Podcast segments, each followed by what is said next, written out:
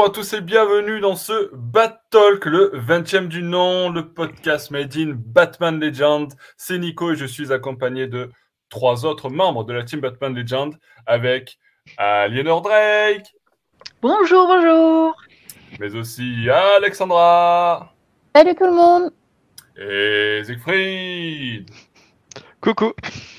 Mais nous ne sommes pas seuls, puisque nous sommes aussi accompagnés d'un nouvel invité. Il fait ses débuts dans le podcast Made in Batman Legends. C'est Thomas Savidance. Salut Thomas.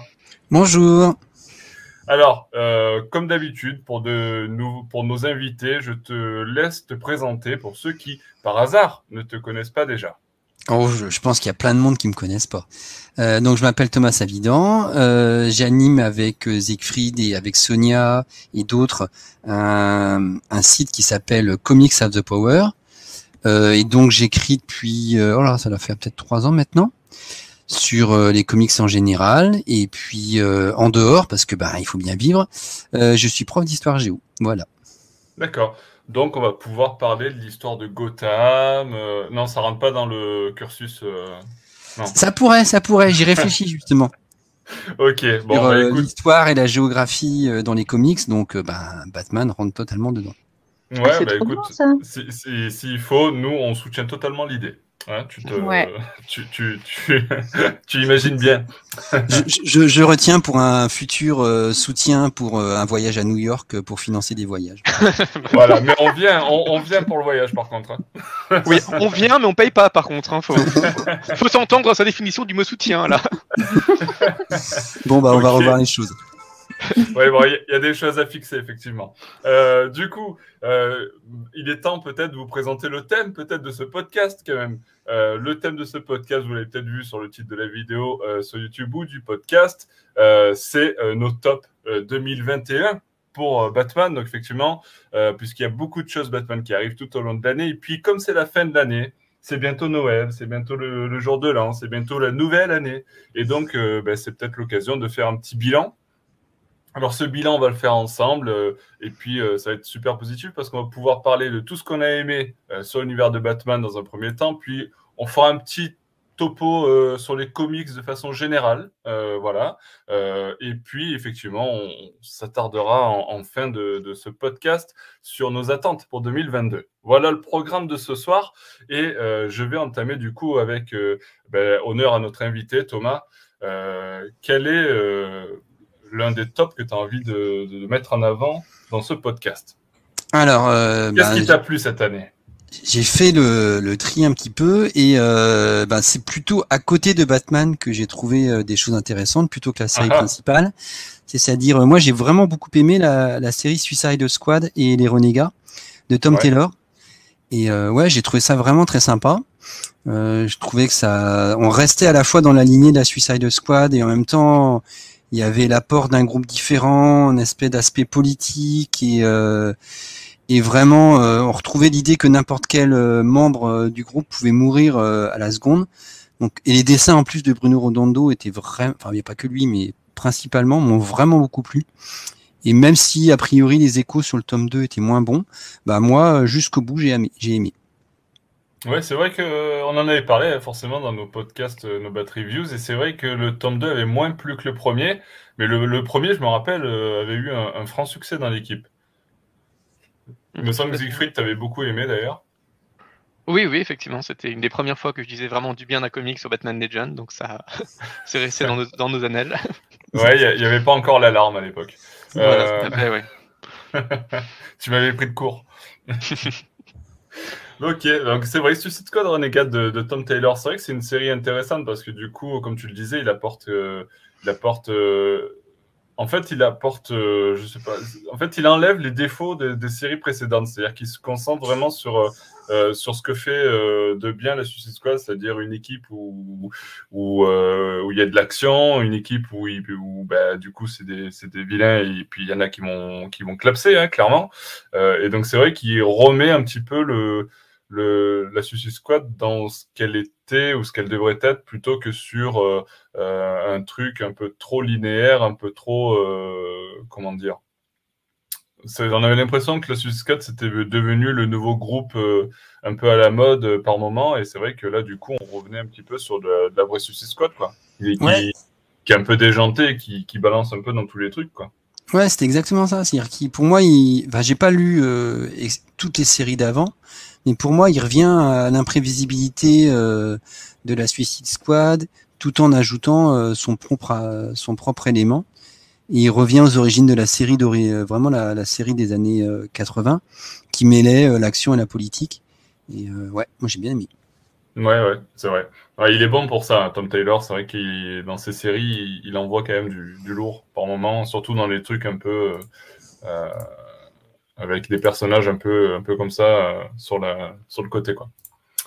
Ok, euh, Suicide Squad Renegade, du coup, en premier top de, de, de ce podcast. Tiens, je vais, euh, je vais choisir un autre membre là pour ce soir. Je vais taper dans. hop, Alexandra. Alexandra, quel est ton top? Euh, quel est mon top? Donc j'en dis un, c'est ça, chacun Ouais, ouais on, va, on va passer à tour de rôle, on va chacun en dire un, et puis euh, on va faire plusieurs tours, parce que je vous en ai peut-être plusieurs, euh, sachant qu'il y en a qui vont se rejoindre. Hein.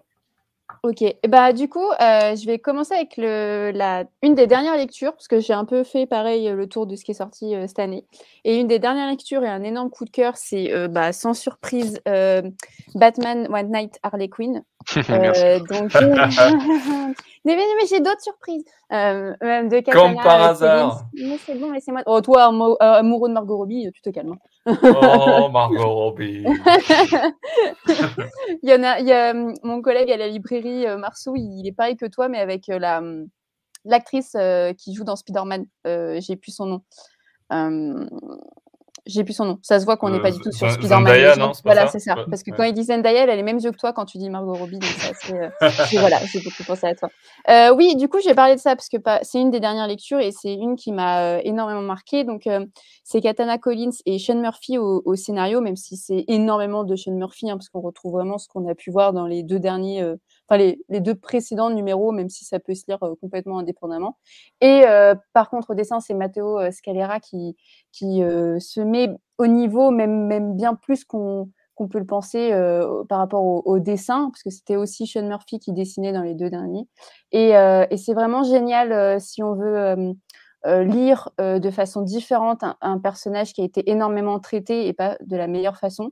Euh, c'est intéressant au niveau de Batman aussi parce qu'on retrouve euh, Harley du coup qui, euh, qui, a perdu le Joker, laisse Jack Napier qui se retrouve maman de deux enfants, de deux jumeaux, qui a ses deux hyènes, qui a un appartement et qui se retrouve avec des facettes assez multiples et différentes, mère euh, du coup, euh, ouais, mère célibataire, euh, qui va devoir avoir un travail, qui est aussi une ancienne vilaine, qui veut devenir une potentielle peut-être héroïne, on ne sait pas, et qui va se retrouver profileuse pour la GCPD. Et, et, tout ça est magnifiquement bien orchestré, avec un, un lien très attachant avec Batman, de nombreux rebondissements, des costumes assez, assez fous.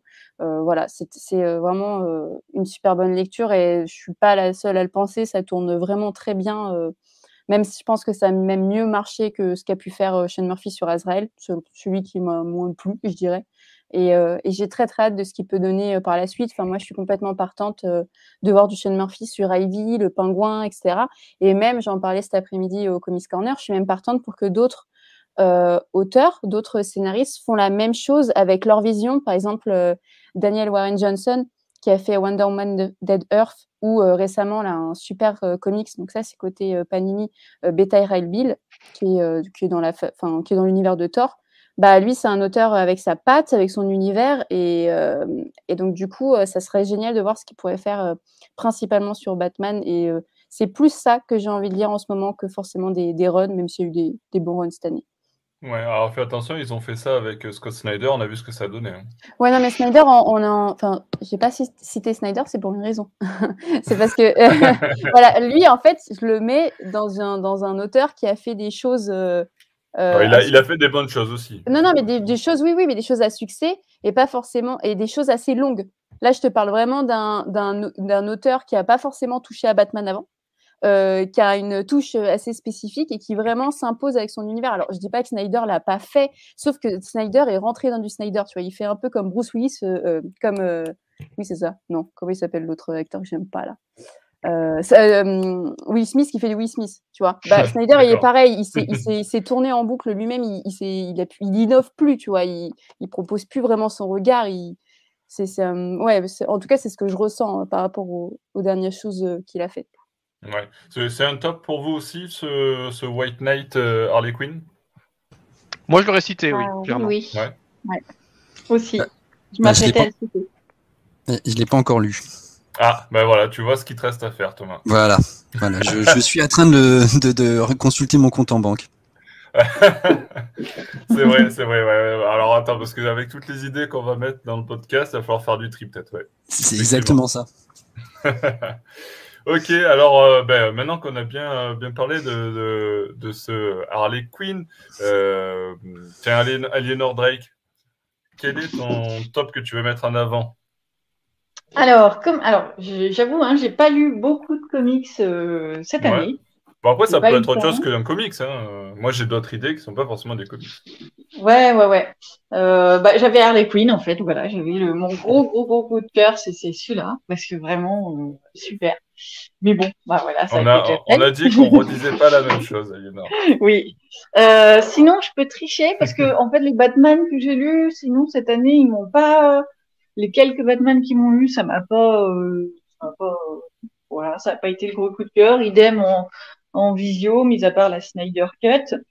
Euh, donc je tricherai peut-être pour les comptes de Gotham qui a été euh, fait en décembre, je crois, 2020. Est-ce que je peux? Ah, c'était déjà dans nos coups de cœur de 2020. Ah merde. Déjà dans nos recommandations de Noël de l'année dernière. C'est. Ouais, ah, ouais, ouais, Je, crois que c'était déjà, ouais, effectivement. Ok. Je, me bah, souviens, j'en ai dit du bien et redit du bien et re-redit du bien. D'accord. Ok. Bon, bah tant pis. on, on, euh... jamais dit de bien, je suis d'accord. bah, après, Siegfried proposait que tu prennes Nora et, et euh, Nora et Freeze, mais. Euh... euh non. non. non, non, mais pour, pour, pour, ton feu, pour ton feu de cheminée. oui, c'est ça. Ouais, sauf que c'est dans le même bouquin, c'est un peu embêtant. Euh, bon, ok, d'accord. On va dériver sur les flops de l'année, là, j'ai l'impression. Euh... voilà, ouais, ouais. T'as une autre idée bon, je me rappelle... pour remplacer ton, remplacer bah, ton, sinon, euh... ton, top de 2020 Bah, sinon, ce serait, euh, ce serait la Snyder Cut, quoi. Ouais, voilà. Snyder Cut, c'est vrai que c'est un Franchement, en comics, euh, j'ai refait le tour des comics. J'ai refait le tour, pardon, j'ai refait le tour des comics que, que j'ai lus de Batman et euh, j'ai pas trouvé de d'archi beaucoup de cœur. en fait. t'as pas t'as pas tort hein, parce que du coup euh, mm. j'ai refait les, les sur le site Urban Comics il y a apparaître tous les mois. Et euh, de janvier à décembre. C'est ça, et je me souvenais plus en fait les débuts, enfin les ce qu'on a lu au début d'année quoi. Enfin, s'il y en a un qui s'en souvient, bah bravo. Et du coup, et je regardais et j'étais là en mode, alors déjà il n'y avait pas forcément grand chose. Il y a eu énormément cette année d'anthologie euh, ou de réédition. Oui, c'est ça. Pu déjà lire. Donc les Batman Mythologie et Batman Arkham qui ont pris beaucoup de, de place dans le mois.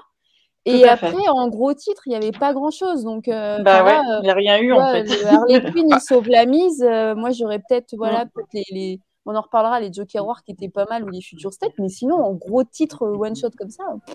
Mmh, bah ouais. Et moi, j'ai pas lu les Joker War, j'ai pas lu sur Future State. J'ai lu mmh. Grave. je crois que j'avais aimé, mais je j'avais aimé, je crois, mais je m'en rappelle plus. Ouais, euh, donc je vais pas vous faire. Ouais, ouais.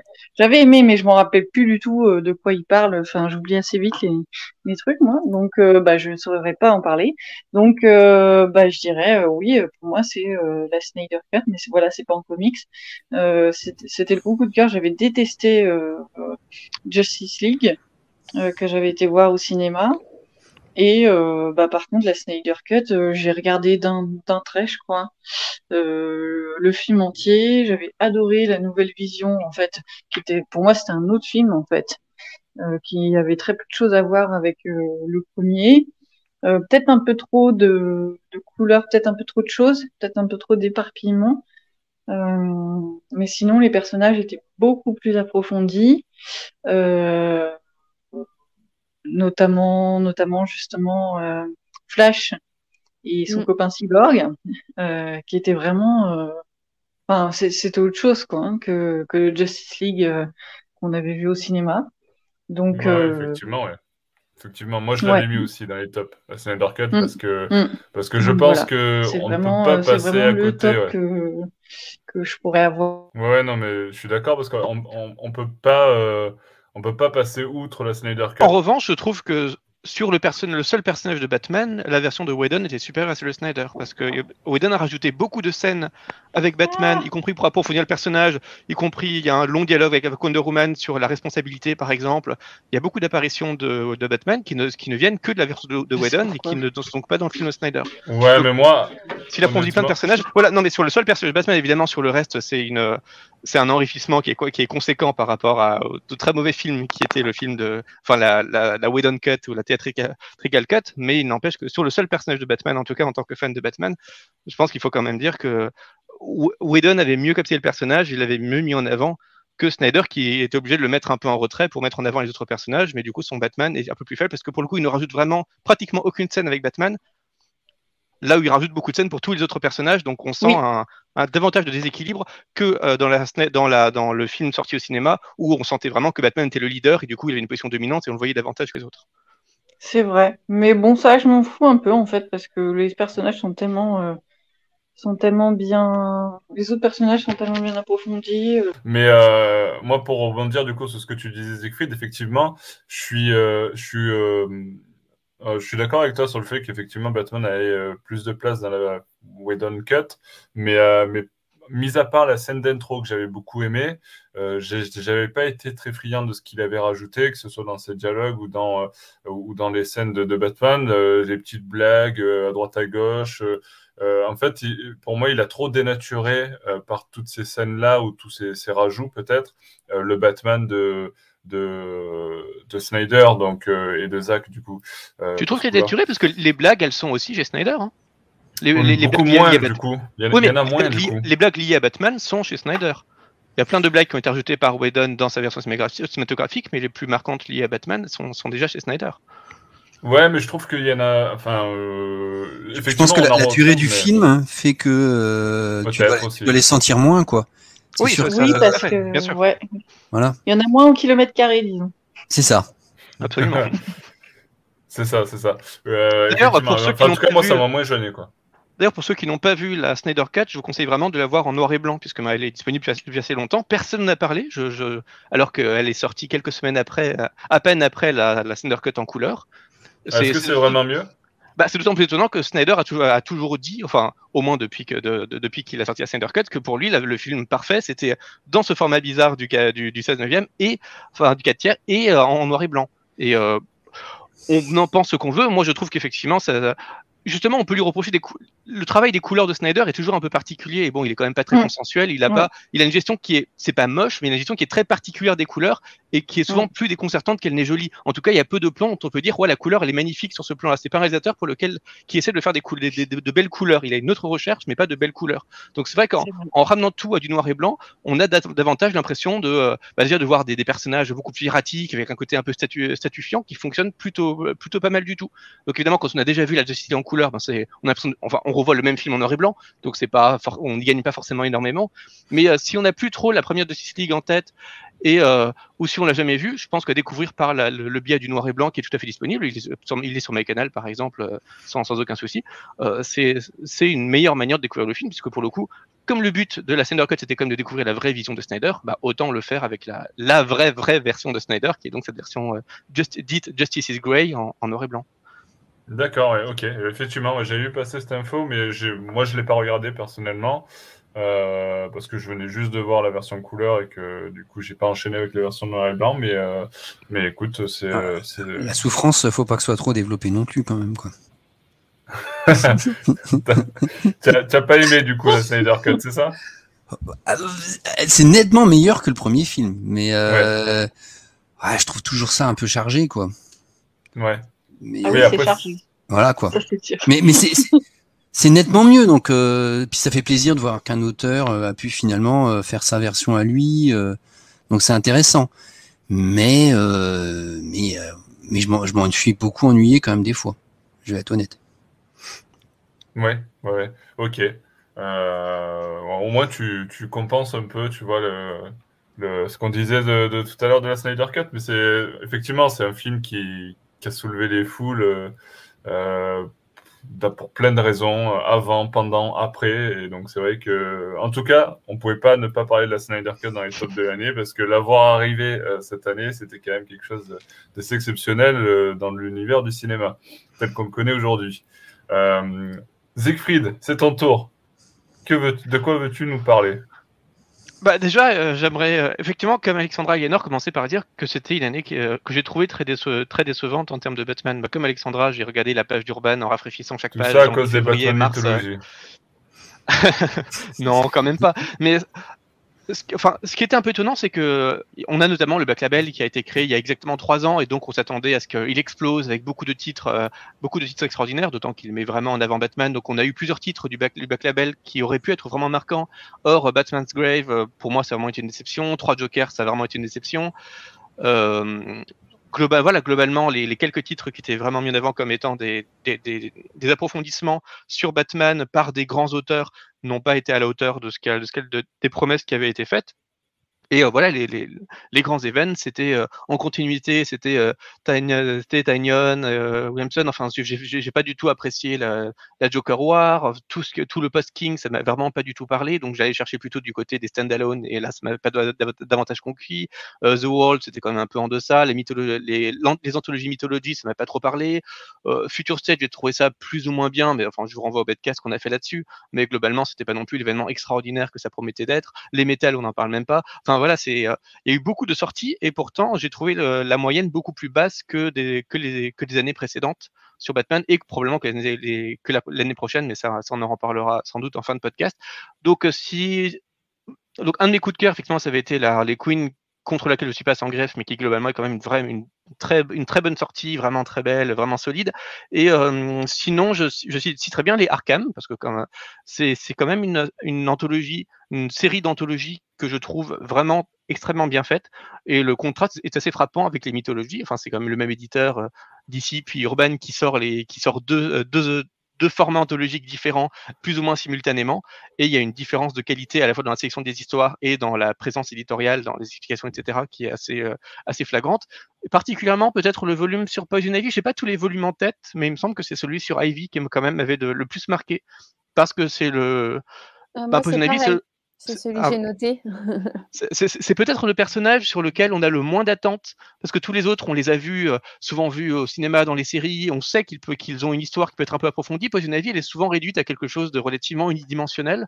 Et donc, euh, avoir cette anthologie pour replonger dans une histoire d'un personnage qui paraît beaucoup plus secondaire que, que le pingouin ou le sphinx ou Harvey Dent, et voir à quel point des grands auteurs comme euh, Neil Gaiman et tant d'autres ont vraiment été captivés par ce personnage. Bon, il raconte un peu toujours la même histoire, mais à chaque fois, il se la réapproprie avec des, des nouveaux cas narratifs des nouveaux codes graphiques. Donc même si c'est un peu la même histoire, elle est toujours racontée avec une vraie personnalité artistique, une vraie personnalité actoriale qui fait vraiment plaisir à voir. Et donc ça, c'est vraiment une anthologie que j'ai. Bon, malheureusement, la couverture est beaucoup trop sombre pour ce que c'est, alors que ça aurait pu être euh, on, la met un peu moins sous le sapin parce qu'elle est, beaucoup plus glauque que les anthologies qu'on peut avoir, euh, l'anthologie correspondante qu'on peut avoir aux États-Unis. Mais sinon, c'est vraiment une anthologie qui est extrêmement belle. Déjà, il y a une recherche graphique constante dans les histoires qui est présente à Evie et qui est vraiment assez forte. Il y a tout ce qu'il faut. Il y a des histoires rafraîchissantes, des histoires vraiment extrêmement profondes.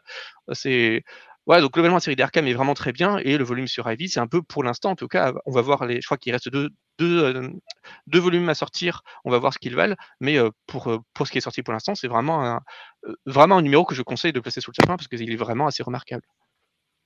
Ouais, c'est vrai qu'on en a parlé beaucoup en bien de ce Batman Arkham de Poison Ivy. Après, après c'est vrai que ces, anthologies d'Urban, euh, bon, bah, du coup, on en parle souvent parce qu'avec les Bat Reviews, il y en a une tous les mois. Euh, chaque mois, il y, a, il y, a, une anthologie. Un coup, c'est Batman Mythologie euh, et un coup, c'est Batman Arkham. Effectivement, on a vu au fil des mois que globalement, euh, tu avais été beaucoup déçu des Batman Mythologie euh, et beaucoup moins des, des, Batman Arkham. Donc, ça m'étonne pas que tu choisisses plutôt ce format-là.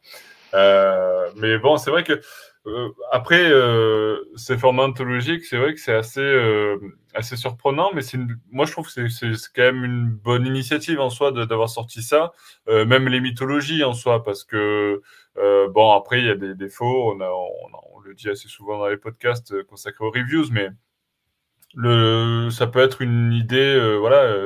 en tout cas, Urban a, a, essayé quelque chose avec ça. Pourquoi pas Maintenant, bon, voilà, ils ont fait, ils ont fait leur Après, truc. apparemment, ça marche pas fort fort. hein. Ouais, ouais, Ah, ouais, zut. ouais, ouais. Mm.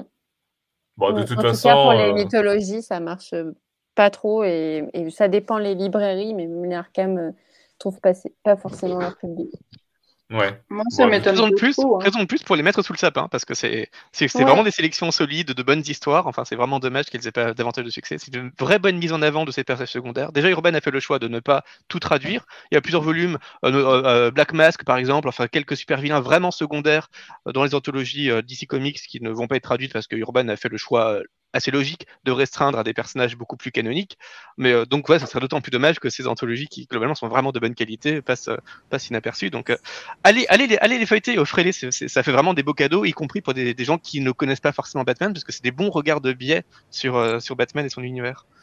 Ah ouais, je te, rejoins. Après, moi, j'ai pas lu Arkham, mais j'ai lu deux Batman mythologie. Et il y en a un qui m'a vraiment bien plu, c'est celui sur la Batcave. Et assez surprenant, de manière surprenante, en fait, ce qui m'a plu, c'est sa vision de la ville. Parce qu'en fait, comme euh, on s'intéresse à où est située la Batcave, et ben quand on est prof euh, d'histoire géo comme moi et qu'on peut pas s'empêcher de se dire bah tiens j'ai peut-être pu utiliser pour un cours. En fait le volume sur la Batcave c'est vachement intéressant parce que euh, tu vois l'évolution de la perception des logements bourgeois qui au départ c'est dans les années 30-40 c'est vraiment un manoir au milieu de la campagne donc euh, bah euh, la noblesse anglaise au milieu de la campagne tout ça. À un moment c'est carrément un et ça on le voit pas on voit juste le plan c'est dommage d'ailleurs euh, ça a été euh, au sommet d'un immeuble en plein centre-ville, donc euh, bah, l'urbanisation, etc. Et ensuite, il est plus ou moins proche de la ville, etc. Donc moi, j'ai trouvé ça, tout cet aspect-là m'a vraiment hyper intéressé. Mais c'est un regard vraiment euh, de biais. Tu, tu vois, Siegfried, qu'on peut aimer les Batman mythologie. Ah, euh, ce qu'a dit Thomas, c'est qu'on pouvait y trouver des choses intéressantes et un bon support pédagogique. Il a pas dit que c'était une bonne anthologie en termes d'histoire. Euh, Justement, je trouve ça très significatif que la première chose qu'il dit, c'est c'est intéressant. C'est comme quand on sort d'un film et qu'on dit- qu'on demande si, tu as- si quelqu'un a aimé, qu'il répond oui, j'ai bien, aimé- j'ai bien aimé les costumes. Bah, ça, ça veut tout dire sur l'histoire. Putain, mais Nico, pourquoi tu l'as lancé dessus là? Faut l'arrêter, stop, stoppez-le Ok, stop Allez, on passe à un nouveau, euh, un nouveau. J'espère que j'ai pas cassé les tympans de nos auditeurs. Euh, on passe à un nouveau, euh, nouveau top. Bah, du coup, c'est mon tour. Euh, alors, on, avait souligné juste avant l'initiative d'Urban de faire ce, ce, ces, anthologies avec Batman Mythologie, Batman Arkham. Moi, j'aimerais mettre avant, en avant une autre euh, initiative, alors pas forcément d'Urban, mais de DC Comics de manière générale. Euh, pour le Batman Day, c'était le Batman The World tout n'était pas bon, on est d'accord. Là-dedans, il y avait du bon, du moins bon. Siegfried, je sais que tu adoré la version chinoise, mais. Euh, mais mais, euh, mais moi, j'ai beaucoup aimé l'initiative, en fait, et cette idée de proposer un Batman à travers le monde. Avec, euh, ben, c'est, pour réexpliquer ce que ce qu'est Batman The World, c'est des petites, des courtes histoires de 12 pages réalisées par plusieurs, plu- plusieurs euh, auteurs de différents pays. Donc, par exemple, euh, deux auteurs français pour l'histoire française, deux auteurs chinois pour le, euh, ou un auteur chinois pour la, version chinoise, deux auteurs américains pour la version américaine, pareil pour l'Italie, l'Espagne, etc., etc. Donc, il y avait quand même euh, 12 ou 13 pays, je crois. Donc, c'était plutôt intéressant. Moi, je, en tout cas, j'ai beaucoup aimé cette initiative-là. Et comme je disais, tout n'était pas excellent. Mais c'est une initiative que j'aimerais beaucoup retrouver l'année prochaine, par exemple. Donc, euh, c'est pour ça que j'ai mis ce Batman the World, euh, malgré tout, dans mon, dans mon top 2021. Oui, c'est un vrai héritier des Batman Black and White en termes d'anthologie euh, qu'on peut offrir des néophytes et qu'on peut apprécier aussi parce que ça, ça rappelle que les comics peuvent, euh, peuvent vraiment être, euh, euh, enfin que des différents, différents auteurs, différentes cultures peuvent s'approprier les comics et même sur un même personnage raconter des choses radicalement différentes en termes d'histoire, en termes de ton, de graphisme.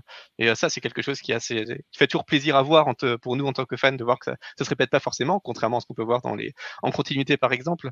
Donc ça, ça, prend bien le relais de, de ce qui était déjà pour moi la grande qualité des, des, de l'anthologie Black and White. Donc oui, je, même si je suis très sceptique en- sur la moyenne de la qualité de, ces, de ces volumes, quand même, je, suis- je suis quand même, je suis quand même très curieux de. Enfin, je, je, souhaiterais qu'il qu'il reproduise l'initiative, peut-être en étant un peu plus sélect euh, sur les, les, les, les dieux, sur les, les histoires qu'ils prennent. Ouais, je suis d'accord aussi, surtout. euh, ouais, en fait, le problème, c'est que certaines histoires rentraient complètement dans des stéréotypes liés au pays. Euh, et y avait, ça manquait euh, pas mal de nuances, ce qui était euh, un peu dommage. Après, euh, bah, vous l'avez bien dit, hein, c'était un, premier, donc ça se trouve que ça peut très bien évoluer et que selon comment il a marché, il pourrait y avoir ça plus régulièrement et d'une façon un peu plus prise de risque. Mais voilà, tout ce qui était les, les récits autour du Japon, de la Chine, c'était vraiment c'était très très bas au niveau. Ouais. Ouais, ouais, c'est vrai que je, je, sais que ce récit n'a pas trouvé euh, son auditoire. Euh, c'est lecteur. Thomas, tu l'avais lu, Batman the World? Eh ben non, malheureusement, parce que j'ai eu que des échos relativement négatifs. Donc, euh, puis le projet me tentait pas tant que ça. Donc, ouais. euh, les deux cumulés font que non, je ne l'ai pas lu malheureusement. Tu as passé ton tour, ok. Euh, ben, du coup, Thomas, garde la parole, c'est ton tour, tu vois. Euh, à, nous, à toi de nous proposer un autre top, si tu en as encore dans ta manche, ou au moins qu'on ait tout écumé, c'est possible. Hein. Mais euh, si tu as d'autres tops dans ta manche, vas-y, tu peux. Alors, euh, j'en avais un autre, euh, parce que, alors j'ai oublié quand c'était, mais je crois que c'est en février. Il y a eu le dernier tome des New Teen Titans qui est Oui, sorti. tout à fait. Et, euh, et ça, ça c'était fantastique, quoi. Il y a eu donc ça fait quatre volumes qui sont sortis. Et euh, alors c'est vrai que les débuts, le premier, le premier tome, on peut trouver ça euh, vraiment euh, un peu daté avec euh, des personnages euh, euh, assez, assez lisses et, et euh, unilatéral, etc. Mais au fil des tomes, alors le scénario de Marv Wolfman devient de plus en plus intéressant parce que les personnages sont de plus en plus intéressants. Et, euh, et en plus, c'est mythique parce qu'en fait, c'est à, à ce moment-là que, euh, que Robin, que Dick Grayson devient Nightwing. Et, euh, et vraiment, c'est fantastique. Quoi. Le dernier tome, euh, il y a justement euh, bah, que Dick, il n'y a pas d'identité secrète. Il y a tout un épisode où il, euh, est, il est que euh, détective. Il recherche les parents de, euh, de Wonder Girl. Donc il y a vraiment, il y a, a absolument rien de super héroïque. C'est presque un polar, mais une enquête. Et les dessins en plus de, de Georges Pérez sont magnifiques. Donc euh, vraiment, cette, euh, je vous conseille cette série. Euh, les New Teen Titans, c'est vraiment génial. Je, je, alors, je sais pas exactement comment ça a vendu. Je trouve juste dommage qu'il s'arrête euh, au tome 4, qui doit correspondre, si je si, si j'ai bien compris, au départ de Georges Pérez. Mais euh, Marv Wolfman, il continue comme scénariste après. Et je crois qu'ils n'ont pas l'intention de publier pour l'instant la suite. Et euh, moi, j'aurais bien envie de lire la suite. Oui, ça faisait Ouais. partie de mon top aussi, parce que notamment, euh, le, on en avait parlé quand c'était sorti, mais le, le contrat Judas, pour moi, c'est vraiment une des grandes histoires des comics, parce que le, juste le personnage de Tara est juste euh, est absolument fascinant. Enfin, quand on Mm. se rend compte le Marv Wolfman a quand même décidé d'introduire une, une jeune fille dans cette équipe de super-héroïnes, et la jeune fille est parfaitement aimable, y compris pour le lecteur. C'est euh, quelqu'un d'assez adorable, qui se cherche, euh, enfin, c'est et tout le monde essaye de, de se soutenir. Enfin, il crée vraiment une belle famille pour tout à coup, au bout de cinq ou six numéros, dévoiler que euh, Tara est la, dernière salope. Enfin, il faut le dire quand même. Que, enfin, elle trahit tout le monde. Elle, elle insulte tous ses supposés, tous ses supposés amis. Elle essaie de les tuer. Elle, dit- elle dit qu'elle a couché avec Deathstroke. Elle fume. Enfin, c'est, vraiment une. Elle se maquille. oui, bon. C'est- assez, assez dingue qu'à cette époque, on, est, on, on pervertisse à ce point un personnage innocent qui en plus est, est extrêmement jeune. Et euh, je crois qu'on n'a jamais aussi bien montré la perversité d'un personnage dans, dans, dans un comics que ce personnage de, de Tara à cette époque. Enfin, c'est vraiment une des idées les plus audacieuses des, des Teen Titans et du comics de cette époque euh, en général. C'est vraiment un comics à lire. Donc le tome Bah, 4, m'avez vraiment, c'est assez incontournable. Ouais, ouais, faut, l'avais pas acheté euh, sous, sous faute de budget et puis de temps, mais euh, du coup, bah, euh, je crois que vous m'avez donné envie, je vais l'acheter. faut, faut juste pas se laisser rebuter par par les premiers tomes, par les premiers épisodes, ou à la rigueur même peut-être par le tome 1, qui peut paraître un peu naïf, mais au fil du temps, et moi j'adore ça d'ailleurs, quand en fait c'est peut-être maladroit au départ, et que tu vois un duo de de- d'artistes qui petit à petit prend ses marques et euh, te propose un truc qui est euh, à chaque épisode de mieux en mieux. D'accord. Ok. Oui, tu peux commencer avec le tome 4 directement, qui est le meilleur. Et bon, bon, tu connais Oui, ça, oui, tout de c'est suite, mais ça. ça, se fait quand même assez bien. Ouais, il y a juste ouais 3 et 4 parce qu'il me semble que le contrat Judas, oui, il se termine dans le tome 4, mais euh, le personnage de Terra, il apparaît dans le tome 3, donc c'est peut-être À la bien fin du tome d'avoir 3, le- Ok. ouais, Ouais, c'est bien d'avoir le 3 et 4 quoi. Ok. On t'a économisé deux tomes quand même. Ouais, c'est pas, c'est pas mal. voilà, donc les, les, les, précieux conseils de Thomas et Siegfried, du coup, pour euh, le The New Teen Titans. Euh, bah écoute, euh, du coup, euh, je crois que c'est au tour d'Alexandra de, de, nous présenter un, nouveau top. Un nouveau top. Ouais, top, top, top, top. Euh, ah, je sais pas, parce que du coup, on en a quand même un petit peu parlé. Ah, on a, commencé, on a commencé, on, a, on a évoqué euh, pas mal là. Mais, ouais, euh, bah surtout ouais, que, comme on l'a dit, c'est pas une année, je trouve, avec beaucoup de, de choses. Par exemple, il n'y a pas, de, y a pas de, de, de, gaming, de jeux vidéo, il n'y a pas, pas grand chose de ce côté-là. Côté film, il n'y a pas eu grand chose parce qu'avec la pandémie, ça a tout été mm. décalé. Donc c'est vrai que c'est une année. Euh, y a Côté film animé, on n'en parlera film pas. Animé, euh, film animé, euh, moi, je, moi, j'en parlerai un petit peu. J'en parlerai un petit peu quand même. Mais, non, mais euh, du coup, ouais, pas forcément. Je vais juste, bah, je m'étais noté Batman Arkham et notamment celui d'Ivy que j'ai beaucoup aimé. Après, il y a celui sur l'épouvantail que j'ai très hâte de lire en, en février ou en mars, je crois, parce que je. alors là, là, tu débordes sur l'année prochaine, Alexandra. Oui, je sais, mais c'est pour ça que j'ai dit l'année prochaine. Il faut m'écouter, Nico. Oui, mais, euh, nous, on veut un top pour 2021, Alexandra. Tu viens de le dire, il n'y a rien. non, après, voilà, on l'a vite fait citer, mais euh, Joker euh, War, moi, pour le coup, j'avais plutôt bien aimé, même si c'est pas. J'ai pas forcément envie de juste faire un focus dessus, parce que, tu vois, par rapport à ce que ce qu'on a cité autrement, ou Batman Harley Quinn, c'est pas. voilà, c'est pas forcément très transcendant. Les Future State, c'est cool. Euh, je mentionnerai pas du tout Free Joker parce qu'il faut complètement euh, pas passer dessus. Enfin, vous pouvez le lire, mais c'est pas vraiment un top. Euh, et je sais pas, peut-être en, truc cool et fun et en cadeau de Noël, ça va être le dernier truc que je m'étais noté, c'est Joker and the Mask. Mmh enfin, Batman Joker and the Mask qui était plutôt cool. on en a parlé dans le dernier Bat Reviews, je crois. Oui, c'était le dernier. Euh, donc, euh, donc voilà, il y, a deux, il y a deux récits. Il y a un récit vraiment très old school. Avec, oui, Joker, euh, Joker versus The Mask qui est sorti. C'est ça, ouais, voilà, versus The Mask, ouais, c'est ça. donc le premier numéro est très old school, version série animée de 92 où, où le Joker porte le masque, du coup The Mask est et fait plein, euh, fait plein de, de, bêtises et, et, complètement démentielles. Donc, petite histoire assez sympa, good vibes, euh, qui passe très bien. Et la deuxième est très hardcore, euh, très très, très très prenante et, assez différente, avec Lobo, donc aussi personnage cool si vous n'avez pas l'occasion de le découvrir ailleurs. voilà, ça pour le coup, c'était une petite découverte où passais un, un, très très bon moment et une bonne idée de cadeau Noël pour changer des classiques, je dirais. Un cadeau y a-t-il une limite d'âge pour euh, Joker The euh, euh, bah, euh, peut-être sur le numéro avec Lobo. Oui, complètement, oui. Ouais. Déjà parce que c'est pas j'ai pas l'âge, je ne saurais pas dire combien. Déjà, enfin, il y a un humour méta qui est pas forcément facile à appréhender pour un, un enfant. Je pense que y a un moment c'est juste trop délirant pour que ça, ça parle vraiment à un enfant. Et puis en plus, bon, c'est c'est vraiment hyper violent et il y a un décalage qui se fait par l'excès de violence, mais je sais je sais pas à quel point un enfant peut y être sensible.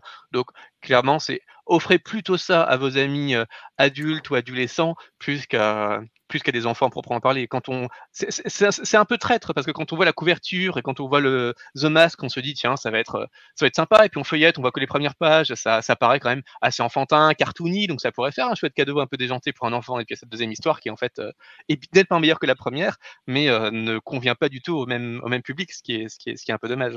Donc et faites-le vraiment par rapport à votre enfant si vous pensez l'offrir, mais à mon avis, c'est à déconseiller à un enfant parce que même s'il peut être euh, assez mature pour euh, ne, ne, pas être choqué par, ce qu'il lit, il va pas forcément le comprendre ou l'appréhender comme il le faudrait. Mais par contre, ça fait un super cadeau pour un public plus adulte qui saura vraiment apprécier la seconde histoire à sa juste valeur. C'est du Alan Grant. On retrouve vraiment une, une espèce d'esprit euh, indie britannique sans, sans concession. Et ça, c'est vraiment super chouette. Ouais, tout à fait. Joker The Mask. Tiens, Léonore, as-tu un autre top à nous proposer? Bah, Éventuellement, le dernier que je peux sortir de mon sac, euh, ce serait euh, Criminal Sanity. Euh, je sais que certains n'ont pas trop apprécié, je pense. Bah, je crois qu'on avait plutôt aimé, me. Ah, d'accord, ok. non, mais comme personne l'a cité dans son poste, dans son top, non, mais tu as, le droit, as le droit de le citer. As le droit de le citer. euh, en fait, alors, je ne l'ai pas cité tout à l'heure parce que je ne l'ai pas fini. euh, ah. Donc voilà, il est en cours de lecture, je suis un peu à la bourre. Euh, donc il est en cours de lecture. Mais en attend. Mais par contre, bon, bah, pour l'instant, bah, je trouve que c'est un truc qui sort du lot. Voilà. Euh, surtout niveau graphique. Euh, niveau graphique, c'est du, c'est du photoréalisme. Euh, un style que j'aime bien avoir de temps en temps. Euh, pas tout le temps, hein, c'est sûr. Mais euh, à retrouver de temps en temps, c'est très agréable, je trouve. Enfin, je trouve ça original, j'aime bien. Euh, surtout que là, c'est du beau photoréalisme. Des fois, ça peut être euh, moche, mais là, c'est très bien réussi. Euh, ensuite, euh, niveau approche aussi, ça rejoint un peu la vie que j'ai au sujet de White Knight Harley Quinn. C'est une nouvelle approche aussi de, de Harley, Quinn et, et, du Joker. Donc, donc voilà. Pour moi, moi, je pense que c'est un, ça fait pour le coup un, un bon cadeau de Noël, dans le sens où c'est pas quelque chose de qu'on retrouve partout. C'est un, un essai. Toujours pas, pour, toujours pas, pour, des enfants, par contre, je crois. Non, non, non. pas vraiment. Moi, ça me fait penser un peu à Hannibal, euh, la série, parce qu'il y a des mises en scène. Euh, après, je suis pas sûre qu'on fait ce podcast pour les enfants. Euh, non, non, non, non, non, pas vraiment. Mais, euh, mais, bon, quand on parle d'idées cadeaux, des fois, on peut se dire, ah ben tiens, pour un enfant, je vais prendre bah, tel bouquin. Euh, bon, bah, mm. ces deux-là, peut-être pas. Là, les... Alors, non, les enfants, vous avez les contes de Gotham. voilà, bah oui, voilà, les contes de Gotham. C'est ce que j'allais dire. tu vas chez Urban Kids, euh, tu fermes les yeux sur les autres trucs, tu vas juste dans ce rayon-là. Et pour Marvel, tu as Marvel Kids, en plus qu'ils sont pas fait pour les noms. Autant elle est efficace, et puis voilà. Hein. Voilà, tout à fait. Ça, c'était le conseil lecture pour les enfants. Siegfried, as-tu autre chose à mettre en avant dans ce top Batman 2021 Eh bien, oui, euh, il y a un comics. Je pense que certains d'entre vous n'y avaient pas pensé parce qu'il n'est pas référencé sur le site d'Urban, alors que uh-huh. quand je vais le dire, ça, ça paraîtra une évidence à certains. Mais c'est le Shadow of the Batgirl en Urban Link. Mm-hmm. Je l'ai pas lu, donc euh, je ne peux pas le mettre. Mais, euh, c'est vrai qu'il y avait des bons avis. On avait dit beaucoup de bien dans l'émission qui était consacrée et qui parle de, de, Cassandra, de Cassandra Cain dans un sans évoquer Batman. Et pour le coup, Urban Link, c'est vraiment une série une gamme sur laquelle on est globalement assez sceptique. Il y a vraiment de très mauvaises choses. Il y en a quelques-unes qui sont très bien, notamment le Harley Quinn, on s'en souvient, on s'en souvient, qui avait vraiment lancé la gamme de façon assez tonitruante. Mais ensuite, il y a eu des choses vraiment, bon, on, reparlera pas, c'est des titres absolument immondes qui nous ont tous choqués dans. on a, dit qu'on restait sur du positif. Voilà, on va essayer de rester sur du positif. Mais Shadow of the Bad Girl, c'est vraiment un titre, euh, bon, déjà, c'est assez super. Donc, c'était euh, par Sarah Kuhn et, Nicole Gou. Et, euh, donc Cassandra Cain, je vous rappelle, c'est la fille d'un assassin qui, depuis, euh, depuis qu'elle est, depuis qu'elle est enfant, est formée à être euh, assassine, et elle essaye de fuir, de, de, fuir, de fuir son père pour se, pour se, pour, se, pour se refaire une vie, en fait, tout simplement pour expérimenter autre chose. Et elle est accueillie dans un environnement extrêmement bienveillant, dans une bibliothèque où elle rencontre Barbara, et elle va vraiment apprendre cette, cette jeune ado en jeune ado fugueuse, mais avec un, une espèce de tempérament assassin, en tout cas un passif assassin, euh, qu'il y a d'autres voix que, celle de son père. Il a vraiment réussi à retrouver sa voix. Et l'histoire est d'une d'une immense fraîcheur. C'est vraiment c'est vraiment euh, très très agréable à la fois pour la formation psychologique du personnage et du, point de vue graphique. Et c'est vraiment un, un, un, roman, bon, un roman graphique, on va dire entre guillemets, qui, qui fait plaisir, à voir parce que c'est un peu le, genre d'ouvrage qui donne son sens Urban Link. On est complètement dans la gamme Urban Link, c'est-à-dire que c'est vraiment du, récit, du récit d'adolescence et euh, du récit qui parle de la, pour adolescents qui parlent de l'adolescence. Et euh, alors que franchement, il y a d'autres volumes d'Urban Link qui, euh, ne, remplissent pas forcément très bien ce contrat, mais en même temps, ça raconte une vraie histoire. Et même graphiquement, ça, fait partie des choses qui peuvent susciter beaucoup de plaisir, je pense, chez des lecteurs même adultes. Donc je, je recommande vraiment très chaleureusement ce Shadow of the Bad Girl chez Urban Link. Tout à fait. Et là, ça convient pour des enfants, donc du coup. Euh, Shadow of the Bad Girl, donc Urban Link. Effectivement, c'est vrai qu'on le voit pas sur le site d'Urban parce que c'est pas référencé comme une sortie Urban, mais comme une sortie Urban Link. Euh, je crois que c'est mon tour. Alors moi, alors du coup, j'ai plusieurs choses, mais euh, c'est vrai, on a dit qu'on ne parlerait pas de trois jokers parce qu'on a été déçus quand même, même si c'est pas si mauvais que ça, mais c'est peut-être pas un top. Future State Batman aussi, c'était plutôt bon, mais euh, assez irrégulier.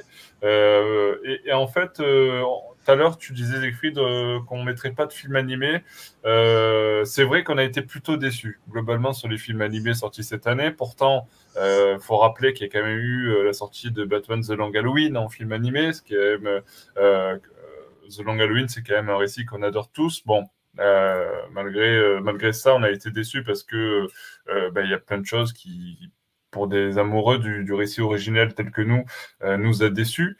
Euh, mais j'aimerais quand même mettre en avant un autre film animé. Euh, pour, moi, je me suis dit que j'allais mettre en avant des, choses un peu originales, tu vois. tout à l'heure, je voulais mettre Batman the World, l'initiative de Batman the World en avant. Mais cette fois, j'ai envie de mettre l'initiative de, de l'animé Batman Un deuil de la famille en avant parce que proposer du coup cette idée d'interaction entre le récit enfin entre l'histoire du, du, film animé et, euh, et le, la personne qui visionne le film. Je trouvais ça intéressant, euh, surtout que c'est pas si mal fait que ça. Euh, et que du coup euh, j'ai trouvé euh, j'ai trouvé ça vachement vachement pas mal. Donc voilà Batman un deuil de la famille un film animé donc qui reprend donc grosso modo l'histoire de Batman un deuil de la famille le récit donc le comics hein, de 87 je crois si je me 88 et c'est vrai que après, ça prend certaines libertés parce que, bon, du coup, on explore plusieurs visions. C'est-à-dire que chaque, euh, euh, bon, pour reprendre l'histoire, c'est vrai que on avait euh, dans Batman de la famille euh, un choix qui avait été proposé euh, aux personnes qui lisaient le comics à l'époque d'appeler un numéro pour décider si Robin à la fin du récit allait mourir ou pas. Et c'est vrai que bon bah l'histoire a fait que les, les, les, les, les lecteurs ont décidé de tuer Jason Todd et en fait, là, du coup, ils ont joué avec ce principe-là pour nous proposer un film animé où euh, chaque choix des personnages vont être dictés par, le, par la personne qui visionne le film. Et donc, on a plusieurs scénarios différents. Euh, le film en soi est pas très long, euh, mais comme il y a beaucoup de scénarios à explorer, moi, je me suis amusé à tous les faire. C'est vrai que du coup, il y a des choses intéressantes, d'autres un peu moins, comme toujours, mais j'ai trouvé l'idée et l'initiative plutôt intéressante. Euh, et donc j'avais envie de le mettre euh, dans ce top 2021. Euh, voilà, ce film animé Batman un deuil de la famille. Personne pour réagir, c'est ça? Bah, J'ai vu aucun des deux animés. Je suis ah. assez, inculte sur les animés DC. J'en ai vu quelques-uns que je trouvais très bien, mais ouais, j'en ai vu très peu. Donc je n'ai pas osé euh, intervenir. non, non, mais tu, tu fais bien. Euh, mais je vois que Zéphrid, Aliénor et Alexandra sont pas sont pas très emballés par l'idée de mettre. Euh, bah si, en fait, tu m'as donné envie. oui, je t'ai donné envie, mais tu l'as pas vu, c'est pour ça. Ah non. c'est que j'ai pas réussi à convaincre ceux qui l'avaient vu. C'est complètement. Ouais, c'est passable pour moi. C'est pas. Ça m'a pas ça m'a pas marqué.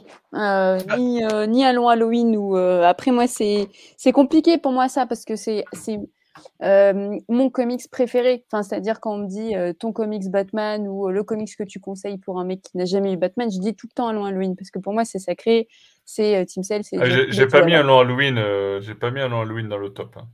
ouais non mais t'en as, as parlé, en as parlé et tout et donc voilà. Et puis pour l'autre Ouais, l'initiative, elle était, elle était cool. Je pense que j'avais fait un article dessus, mais en, vrai, ensuite, quand tu as fini, quand tu as fait, euh, déjà, c'est un peu, euh, bah, tu, fais tous les trucs, etc. Donc, euh, c'est vrai que c'est une expérience différente que juste poser et, regarder un film.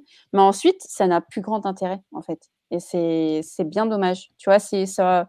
Je pense que ça aurait été plus pertinent peut-être de, faire un peu moins d'alternatives et, et de, des alternatives qui, aurait permis que ça, ça, ça, dure un peu plus longtemps dans le temps. Là, euh, bon, voilà, moi je l'ai fait une fois, je t'avoue, je me suis pas regardé, alors que d'autres films euh, assez classiques de films d'animation il y a longtemps, comme euh, Batman One ou Batman et Robin, ça je me les regarde avec plaisir, mais ça je le referai pas parce que je l'ai déjà fait. Tu vois, c'est. Mais après, c'est mon expérience à moi. Hein. Ouais, non, mais bien sûr, bien sûr. Mais voilà, je, voulais signer, je voulais mettre en avant cette initiative. Euh, est-ce que euh, vous avez d'autres top Batman à signaler? Euh, Du coup, comme on a quand même étoffé, on a quand même écumé pas mal de choses, peut-être que il y aura rien d'autre à relever. Moi, j'ai quand même encore un truc à relever, mais si vous vous avez autre chose, je vous laisse la parole. moi, c'est bon. Moi aussi. Ok. Allez, Siegfried, quelque chose à relever ou c'est bon pour vous aussi? Non, juste dans les autres comics, j'ai peut-être un petit avis dans les comics hors Batman. Ok, on va y euh, passer. Moi, j'ai encore un petit truc et demi à signaler. D'abord, pour dire que j'ai bien aimé euh, l'opération d'été d'Arkham, euh, d'Urban, parce que les.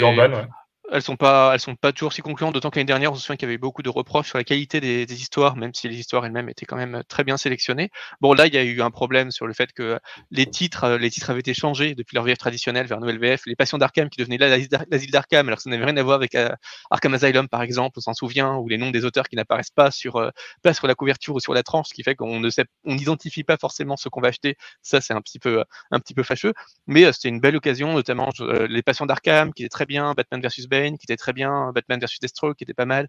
Enfin, c'était une, une assez jolie opération d'été dans l'ensemble pour la sélection et euh, celle de l'année prochaine s'annonce vraiment très bien aussi puisqu'on aura quand même euh, du One, du euh, The Dark Knight Returns, euh, du Arkham Asylum, enfin beaucoup de pour, beaucoup de vraies histoires vraiment canoniques, vraiment puissantes euh, à 4,90€. Donc ça, ça, ça, ça, donne plutôt envie, qui sortiront évidemment opportunément euh, l'année de la sortie du film Batman, mais c'est assez fort de voir des, des récits pareils dans une, dans une sélection 4,90€. Donc Urban réussit plutôt bien ce, ce côté-là. On verra comment c'est édité, mais globalement c'est plutôt plutôt réussi.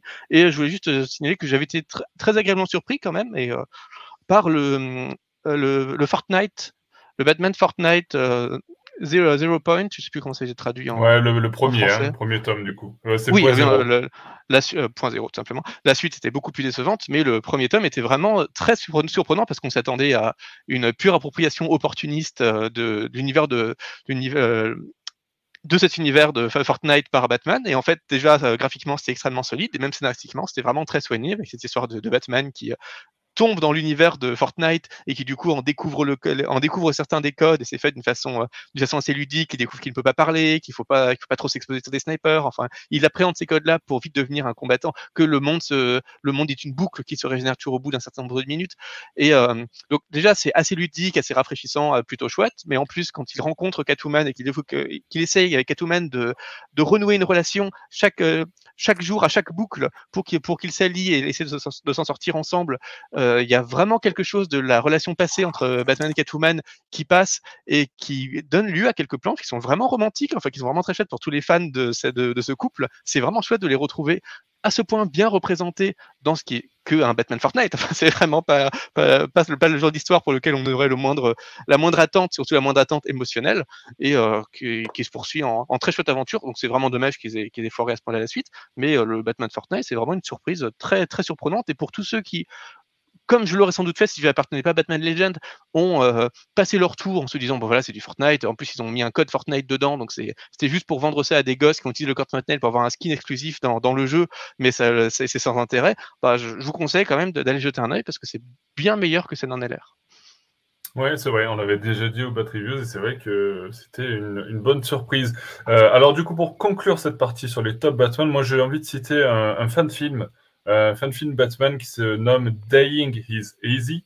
Euh, donc mourir est facile, hein, on va dire ça comme ça en français. Euh, parce que ouais, ça sonne mieux en anglais quand même, hein, on va laisser en ouais, anglais. Ouais, ouais, ouais. Bon après, euh, c'est mon accent anglais aussi, donc j'ai voulu traduire pour que vous puissiez comprendre si jamais euh, j'ai mal mal prononcé. Mais c'est vrai que c'était un fan film. Alors j'en avais parlé sur le, j'en avais parlé sur Batman Legend. Vous pouvez retrouver l'article facilement tapant dans la barre de recherche Dying is Easy ou fan film Batman, parce que parce que je trouvais cette production, c'est une un fan film euh, produit d'une manière assez costaud quand même par, par un, du coup un, un groupe américain qui, qui, est pas son coup d'essai, qui a fait plusieurs films, euh, fan film Batman. Et c'est vrai que j'ai trouvé que c'était vachement sympa euh, ce fan film et, je voulais le mettre en avant parce que bah, au final, euh, bah, c'était bien sympa. C'est un petit fan film qui dure euh, une bonne vingtaine de minutes et c'était très agréable à découvrir. je vous n'en dis pas plus. Bon, forcément, c'est pour les personnes qui sont un peu à l'aise avec la VO parce que c'est pas traduit en, VF, mais mais en tout cas, c'est assez sympa. Euh... Oui, puis il y, y, a la grosse surprise de retrouver Michael Madsen, qui est un acteur qu'on connaît très bien pour ses collaborations avec Tarantino et qui, euh, qui en jette vraiment, et qui là joue dans un, qui joue euh, Bullock dans un fan film. C'est totalement inattendu parce qu'on a vraiment un grand acteur hollywoodien. Et effectivement, quand on le voit à l'écran, même si on le reconnaît pas forcément parce qu'il a quand même bien grossi depuis ses, depuis ses rôles importants pour, euh, pour Tarantino, enfin, il, il a vraiment une, une présence à l'écran et c'est assez dingue de, de, retrouver un acteur pareil dans un fan film jouant Bullock et il, joue, il campe vraiment super bien ce Bullock. Donc même si il y a des, il y aurait des choses à reprendre globalement sur le, sur le, sur le court métrage. C'est rien que ça, c'est vraiment une surprise qui vaut le coup de regarder ce, ce film gratuitement sur YouTube. Ouais, je, je, suis en train de le regarder tout en discutant et euh, hyper impressionnant euh, le début quoi. Je pensais que ce serait un truc avec 2 euh, euros et puis 4 centimes. Ah non non c'est euh, un bon fan film. Hein. Ah ouais ouais ouais. ça donne envie. hein. Je pense que je vais regarder ça dès qu'on a fini de discuter. hein. ok, ben voilà, tu vois, au moins, euh, déjà, cette idée aura euh, au moins fonctionné pour une personne. Et ça me coûtera rien. je vous propose Ouais, ils, d'enchaîner. ils- avaient Ouais. récolté 68 000 euros. Ouais, donc Ouais, ouais, il y a quand même du budget. c'est- hein. Pas mal, mais c'est pas beaucoup pour un acteur comme Madsen, dont le seul cachet devrait coûter normalement beaucoup plus de 68 000 euros. Donc voilà. Ouais, bon, ils ont dû trouver d'autres avantages. ouais, on va pas rentrer dans ce genre de discussion. Non, non, non, je n'irai pas, ce- pas plus loin dans cette phrase. Euh, du coup, effectivement, je vous propose qu'on fasse un petit tour de table sur euh, ben, nos top euh, comics global, hors Batman euh, y compris. Euh, je commence avec euh, Aliénor. Euh, Aliénor, qu'est- qu'est-ce que Oui. tu voudrais nous proposer? Oui, merci. Euh, eh bien, alors moi, c'est pas une nouveauté, mais c'est une réédition. Alors, c'est pas Urban, c'est euh, chez Panini, enfin Marvel, ouais. Euh, c'est Daredevil. Euh, Ah, ça m'étonne de toi, euh, mais voilà, c'est Daredevil de Bendis et Moliev. Bah oui, bah, c'est Hmm. pas étonnant, hein, parce que je suis une grande fan de Daredevil euh, en plus de Batman et encore plus euh, cette version de, de Bendis et Maliev. Donc, euh, donc là, je rêvais qu'ils ressortent en belle collection parce que je les avais en, en pas très beau. Euh, donc je rêvais qu'ils ressortent en, en une collection assez euh, assez esthétique, assez belle. Et donc voilà, ils ont sorti euh, le premier le premier cycle et euh, et qui voilà, je ne peux que vanter euh, la lecture de de de, de ce de cet arc qui qui montre un Daredevil euh, très très émouvant, euh, qui qui est puissant, qui est très psychologique, euh, voilà, et puis surtout le- l'œuvre de Malayev euh, qui au dessin est est absolument euh, magnifique en fait. Enfin voilà, c'est typiquement le style de dessin que j'aime. Euh, donc euh, donc voilà, enfin désolé, j'ai j'ai du mal à trouver mes mots, mais euh, mais c'est vraiment euh, pour moi c'est un chef-d'œuvre. On te ouais, sent c'est sous Ouais, non non non, c'est le coup de la fin de journée, je pense. Mais bon, l'émotion peut-être aussi, parce que c'est vraiment un- une histoire qui me tient à cœur. Euh, c'est un peu ce qui m'avait fait découvrir Daredevil en plus de Frank Miller. Et, euh, et c'est fantastique. Enfin, c'est magnifique. Voilà. Ouais, c'est. Thomas, tu voulais réagir justement? Ouais, moi je l'ai lu, euh, je l'avais emprunté à la bibliothèque il y a très longtemps. Euh, et euh, ouais, ouais, c'est magnifique. hein, les dessins sont vraiment splendides. Et puis euh, c'est vraiment à la fois le héros urbain, mais qui est plongé dans des problèmes, des problèmes sociaux et des problèmes d'identité. Ouais, c'est magnifique. hein. Tout à fait, tout à fait. Alors moi, je l'ai pas lu, mais ça fait partie des lectures que j'aimerais que j'aimerais aborder. Donc bon, on verra. Euh, est-ce que est-ce que est-ce que tu tu dois euh, du coup euh, partir Aliénor, c'est ça, ou tu veux rester jusqu'au bout? Je sais que tu étais un peu limite niveau timing. Oui, c'est ça. Je suis désolée. Je suis, Ouais. euh, je suis, je suis limitée. Donc, euh, je vais devoir y aller. Euh, Ouais, alors pour, pour ta sortie, regarde, je, je t'ai trouvé un petit un petit son pour accompagner ta sortie. oh, là. oh là là, magnifique. Ça, je peux Voilà. l'écouter en boucle, tu vois. Alors, on va peut-être pas le mettre en boucle pendant 10 heures, comme on, on peut le trouver sur YouTube, mais euh, voilà.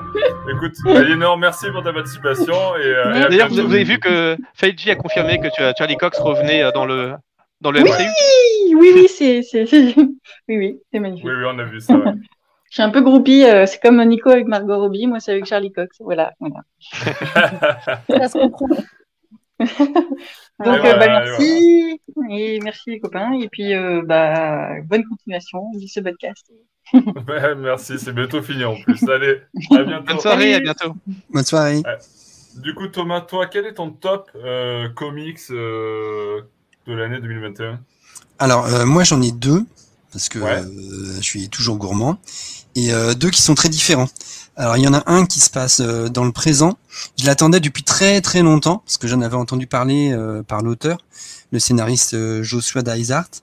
Mhm. Et euh, ça venait toujours pas en français parce que euh, la, la signature des contrats avec la maison d'édition c'était un bordel sans nom et il laissait traîner. Et euh, c'est chez Panini Comics et euh, ça s'appelle Goodnight Paradise.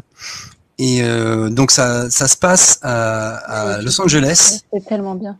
Ah ouais, non, c'est incroyable. Mais, mais pas Los Angeles qu'on connaît, parce qu'en plus c'est un quartier assez connu, Venice Beach, où on voit souvent dans les films avec la plage, et vous voyez le, le, sur le côté avec des souvent il y a des, des, des, gens qui font du sport en vélo, etc. Enfin l'image idyllique. Sauf que là on est du côté d'un SDF.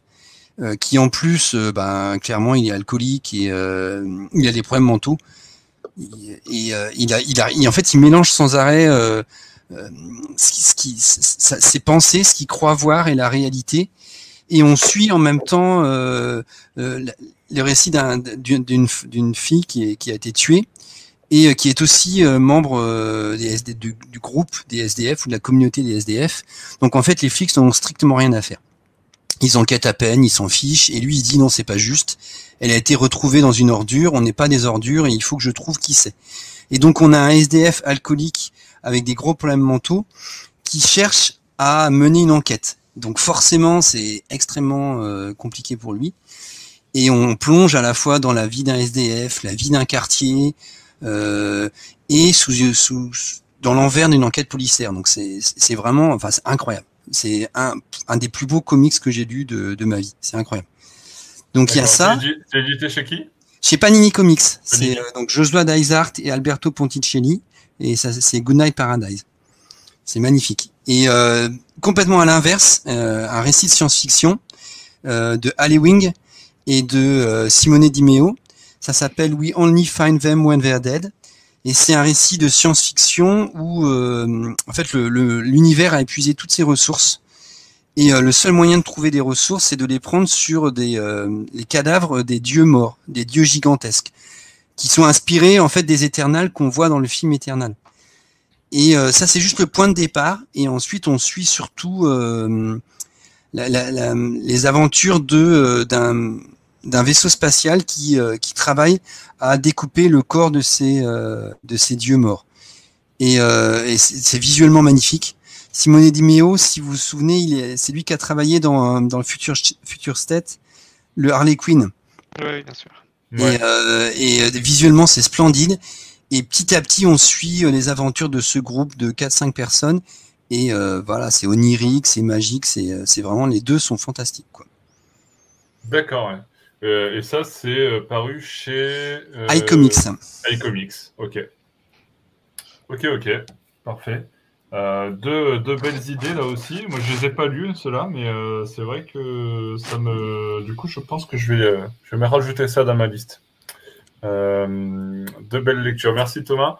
Tiens, Alexandra, quel est ton, ton top de cette année 2021 Bah allez, je vais en donner deux parce que sinon je vais, il y en a tellement que j'ai aimé euh, dans globalement mes lectures.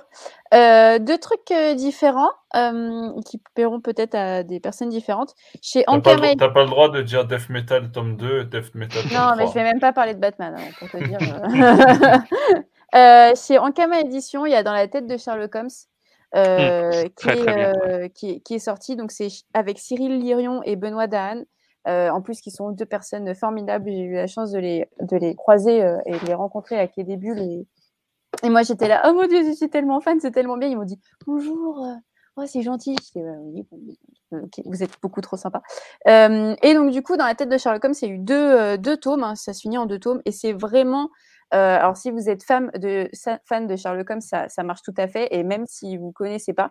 Donc, Sherlock va évidemment être dans une enquête. Et au niveau du dessin, on va être dans sa tête réellement. Donc, le, dessin euh, mène. Il y a une sorte de fil rouge qu'on va suivre constamment. Et parfois, on va être en dehors et en dedans. euh, et, très aussi euh, dans l'interactivité, on va vraiment participer à l'enquête parce que ils vont faire des, sortes de petits, des petits jeux qui vont être très courts. hein. mais par exemple, il, il faudra à un moment donné plier la carte, enfin plier la page de la BD pour apercevoir quelque chose à la lumière. Et, euh, et c'est vraiment génial. Alors moi, je paraissais comme une débile avec mon mec. Là, il me dit, qu'est-ce que tu fais là, la lumière avec la BD Je lui dis, attends, je suis en train de trouver un indice, ok? Calme-toi. Donc voilà, on peut carrément se mettre un petit chapeau, une petite euh, pipe dans la bouche et, et, et se, se, se sentir euh, comme ce grand détective. Euh, au niveau de la, de la couleur, c'est vraiment incroyable. Enfin, c'est des tons comme ça, pastel. En plus, chaque, euh, chaque BD a un peu son univers. Euh, L'enquête aussi, en soi, est, est vraiment très pointue. Hein. On n'a pas tout de suite... euh, tout de suite la réponse comme on peut l'avoir dans les, dans les magnifiques euh, récits d'Arthur Conan Doyle ou, ou même dans les, la série télévisée qui est sortie.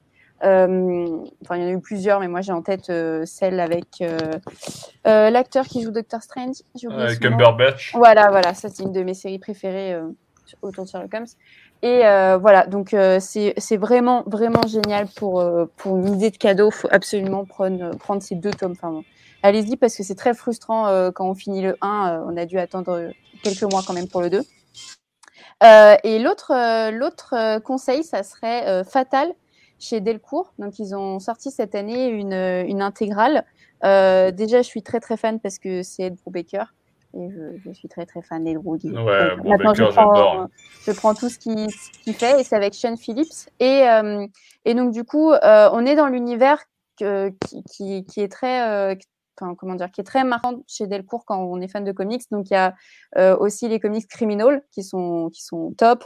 Il y a eu Fondu au Noir, il y a eu Un été criminel. Enfin, il y a vraiment aussi tout un univers. Et ça, ça se concentre sur un des personnages euh, donc c'est pas obligé d'avoir lu les, autres BD hein, pour, euh, pour comprendre, mais c'est mieux en fait, ça fait tout un, tout un univers, on peut dire. Et euh, donc Fatal, on va suivre bah, l'histoire d'une femme qui, qui, qui est dans les histoires avec des ripoux, avec un, un, flic aussi dedans. Si c'est vraiment du, polar noir parfaitement maîtrisé, le dessin est génial. Et donc voilà, pour les amoureux de, de, polar avec des, personnages très nuancés, c'est très très top. D'accord, ok. Euh, deux belles lectures là aussi euh, avec Alexandra. Siegfried, quels sont tes conseils? Euh, alors, ça, ça m'a amusé d'entendre ça parce que justement, j'ai lu We Only Fight Them When They're Dead, j'ai lu aujourd'hui, et j'ai lu Good Night Paradise avant-hier. Good Night Paradise avant-hier, mais aucun de ces deux comics ne fait partie de mon top.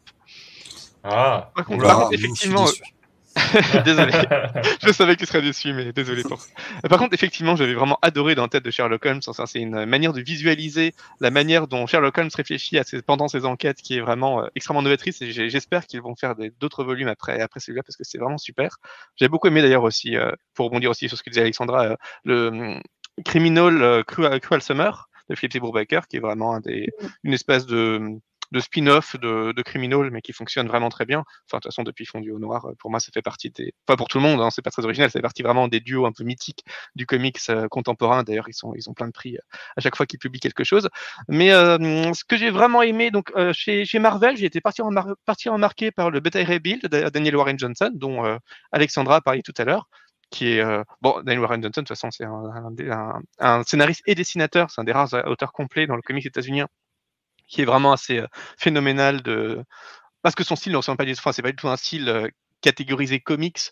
Il a quelque chose d'un peu plus sale, d'un peu plus indé, qui est vraiment qui est de très coloré, d'un peu cartoon, qui est vraiment très, qui est vraiment très chouette, qui fonctionne très bien, qui ajoute à la fois fraîcheur et une espèce de gravité à ce personnage de Beta Ray Bill, donc qui est une espèce de une espèce de dinosaure, en gros, pour le dire vraiment très, très schématiquement, qui, qui hérite en gros d'un marteau, du marteau de Thor, mais qui, euh, suite à un affrontement avec Thor, enfin, je, je, je, dévoile pas les son nom aboutissant, perd son marteau et du coup perd une grande partie de ses pouvoirs. Mais c'est un, super-héros, et justement, au début de ce volume, on le voit tentant de défendre Asgard alors qu'il a perdu beaucoup de, ses, pouvoirs. Donc, il essaie de conduire les, les, les dieux d'Asgard, mais il subit une défaite assez cuisante. Et Thor arrive, lui, avec son, marteau, et obtient la victoire. Et du coup, tout le monde l'adore. Et Beta Ray est extrêmement, à la fois jaloux, amer de ne plus pouvoir être à la, de ne pas être à la hauteur. Il va partir dans une longue quête personnelle pour avoir obtenir lui aussi de nouveau un, marteau qui lui permette à la fois de retrouver son autre apparence, une apparence plus humaine et plus aimable, et euh, des pouvoirs qui lui permettent à nouveau de se sentir, de sentir bien, de se sentir vraiment tort. Donc c'est une belle aventure, vraiment très divertissante, c'est super bien dessiné. Mais je triche un peu parce que mes, mes ça fait pas partie de mes deux vrais coups de cœur, mes deux vrais coups de cœur, mais pour le coup qui sont vraiment exceptionnels et qui font partie de. Enfin, il y a notamment euh, Mind. Mind il a trouvé la combine pour en dire 4.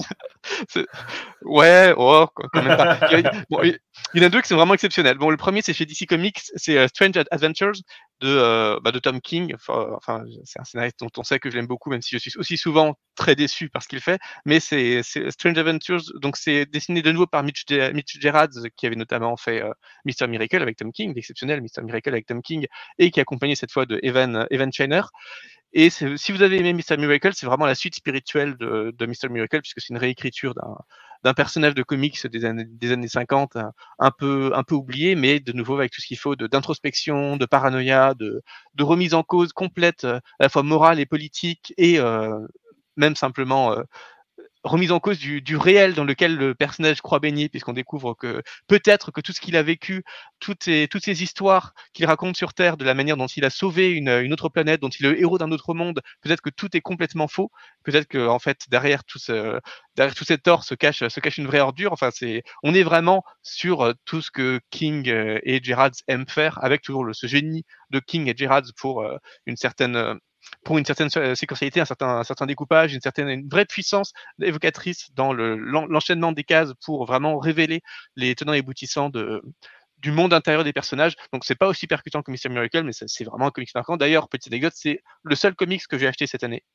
c'est euh, ah. Strange Adventures que je me suis offert pour Noël, donc il, il sort dans, dans 10 jours seulement, mais voilà, j'ai commandé pour l'avoir euh, dès sa sortie et c'est le seul comics que j'ai acheté cette année, donc c'est dire. Donc c'est uniquement uniquement en VO, il, il, sort enfin en hardcover euh, la semaine prochaine et euh, donc il sortira très très probablement chez Urban l'année prochaine, sans doute à l'été ou à l'automne prochain. Et mon autre gros gros coup de cœur, c'est le Mind MGMT, Mind Management de Matt Kint, dont le qui est en trois volumes. Le troisième volume est sorti en début d'année chez Toussaint l'ouverture. Et c'est assez difficile à décrire parce que c'est une espèce de, thriller d'espionnage paranoïaque sur des, des, personnages qui sont des agents avec des espèces de super pouvoirs qui sont qui se sentent traqués par une agence, mais en fait c'est peut-être eux qui traquent l'agence. Scénaristiquement, c'est quelque chose qui est quand même assez classique, mais en termes de en termes de dessin et même en termes d'édition, c'est simplement exceptionnel. Du coup, ça rend ça assez difficile à résumer, mais il y a un vrai jeu de pistes qui, se, fait dans les pages, puisque euh, Matt Kint n'hésite pas à mettre des petits passages secrets dans, les marges, dans, le, dans, pli du livre, euh, parfois en transparence. Enfin, c'est, il y a, y a, vraiment tout un jeu. D'ailleurs, Matt Kint a lui-même euh, supervisé la création d'un jeu de société sur ce, sur ce jeu euh, qui de nouveau regorge de, petits codes, d'effets, euh, ultraviolets. Enfin, c'est, assez exceptionnel comme univers. Et bon, Madkin, c'est un des, meilleurs scénaristes et en l'occurrence dessinateur, mais il, parfois il scénarise aussi et dessiné par d'autres de états-uniens. Et euh, ouais, c'est assez difficile à dire, mais c'est vraiment une expérience que je recommande parce que c'est à la fois, euh, enfin c'est vraiment très paranoïaque et je pense que c'est la définition même de la paranoïa en bande dessinée. Tellement le lecteur est un peu perdu dans un très très très riche jeu de jeu pistes entre les personnages et avec le lecteur pour essayer de discerner le, le vrai du faux et euh, ça crée vraiment un univers qui est qui est, absolument foisonnant, alors que c'est juste en soi des personnages avec des pouvoirs. Enfin, c'est le truc le plus classique du monde dans le comics états-unien, mais c'est vraiment géré d'une façon à la fois humaine, euh, aventureuse et paranoïaque, qui est assez fascinante. Donc, je recommande vraiment. Voilà, pour moi, c'est vraiment un des meilleurs comics de ces peut-être de ces dix, dernières années. Donc, c'est une recommandation très très chaleureuse. Et voilà, ça, heureusement, ça rentre dans ce top 2021 parce que le troisième tome est sorti chez tout ça l'ouverture euh, en tout début d'année. D'accord, ok, c'est noté. Euh, super. Alors, on va peut-être passer à la dernière partie du coup. Euh, la fameuse partie sur nos attentes de 2022, du coup, parce qu'on sera déjà en 2022, waouh, ça passe vite. Euh, du coup, ben, je, vais laisser la parole à, notre invité, Thomas. Euh, honneur à toi sur ta plus grande attente pour 2022. Alors, euh, il y a euh, encore une fois, il y en a deux, mais je vais être très rapide. Alors, il y en a une euh, qui va être assez logique puisque ça reprend ce que j'ai dit au début. C'est le Nightwing de, de Taylor et de Redondo. Forcément. ouais, ouais j'ai très hâte parce que ben, d'une part, bah, j'ai beaucoup aimé ce qu'ils ont fait ensemble sur le Suicide Squad et j'aime plutôt beaucoup le, le, personnage de Nightwing. Et j'ai juste vu en, sur Instagram les couvertures qui déjà me donnent vraiment très envie de, de voir la suite il y a ça. Ouais, ouais, ça a l'air pas mal. Ouais. et ça sort en janvier, je crois, le tome 1 ou février. En tout cas, de, ça devrait pas tarder. En janvier, je crois. Ouais. Et autrement, euh, j'ai assez peu d'informations, mais je sais que Urban va sortir euh, euh, des intégrales euh, autour de Batman, en fait, qui, je crois, vont s'appeler Batman Chronicles. Et, euh, et moi, j'adore ce format-là. Euh, je, le, je le suis beaucoup chez Panini parce que j'aime bien avoir sur une année euh, l'évolution euh, des personnages et l'intégralité de ce qui sort sur une année. Parce que euh, ben, déjà on voit on voit les connexions entre différentes séries ou pas. Et on voit aussi ben, que c'est souvent lié à l'époque. Donc bah moi ça me tout cette, ce jeu avec l'histoire, ça me ça me passionne. Et je crois qu'il commence par l'année 1984 si j'ai bien suivi, où il y aura à la fois Batman Year One et je sais plus quoi. Enfin, en tout cas, ça, voilà, ça. Il me semblait que c'était 87, euh, mais effectivement avec One et, euh, Ouais, ouais, et, euh, 87, la, ouais. la- la naissance Ouais, du démon, c'est je crois que c'est C'est 87. ça. Ah ouais, c'est ça. Donc euh, ouais, bah ça, voilà, ça, j'ai vraiment hâte de voir ça. En plus, a priori, ce serait un format différent, euh, une couleur différente. Donc vraiment, ils- ils- enfin, c'est du Batman, mais ils prennent quand même un, un certain risque et donc euh, hâte de voir ça. Ah, Pour, le- pour le coup, ils, ils commencent quand même d'une façon relativement safe en mettant. euh, Enfin, ils trichent un peu parce qu'ils mettent euh, Batman, le fils du, Batman, le fils du démon, donc ils mettent un, ils mettent un récit complet quand même pour s'assurer que les gens en aient pour leur argent, n'est pas juste une succession d'histoires pas de liées les unes avec les autres. Et voilà, ils mettent quand même du Frank Miller. Donc ils commencent, ils commencent avec une année qui est quand même plutôt bonne. Ouais, On, verra après quand, quand il s'agira de juste mettre de la pure continuité avec des auteurs moins connus dans les volumes suivants, à quel point ça. À- Ils y parviendront à, à tenir le pari, mais c'est assez, assez stimulant comme. Ah, comme je forme, sens que Siegfried va être pointilleux dans ses nouvelles anthologies l'année prochaine. mais, mais c'est comme les drogués. C'est comme les drogués. La première dose euh, t'attire euh, les gens à un truc facile et puis après, euh, voilà, tu proposes la suite, quoi. belle image, c'est une belle image, effectivement.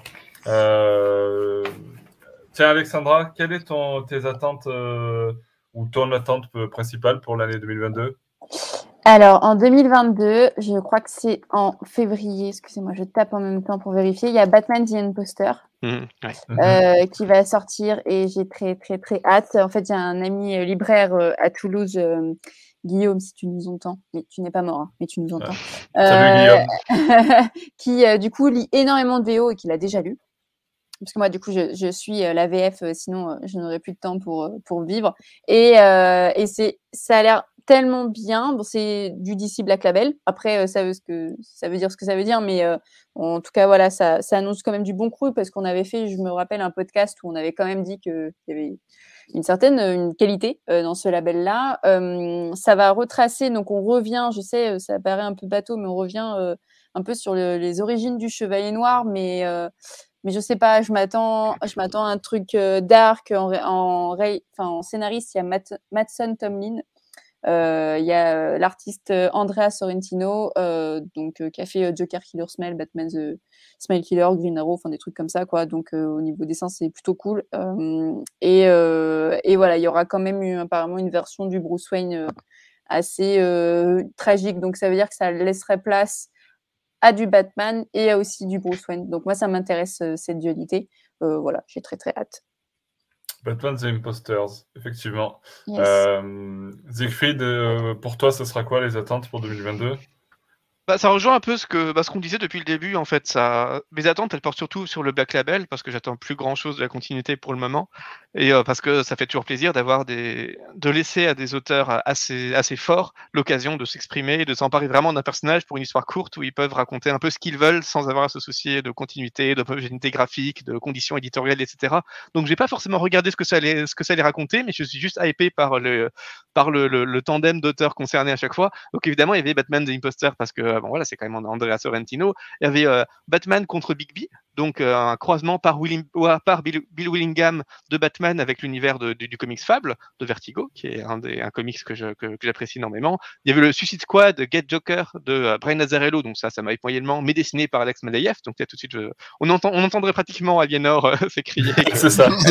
que ça sorte, même s'il n'est pas là, on l'entend quand même.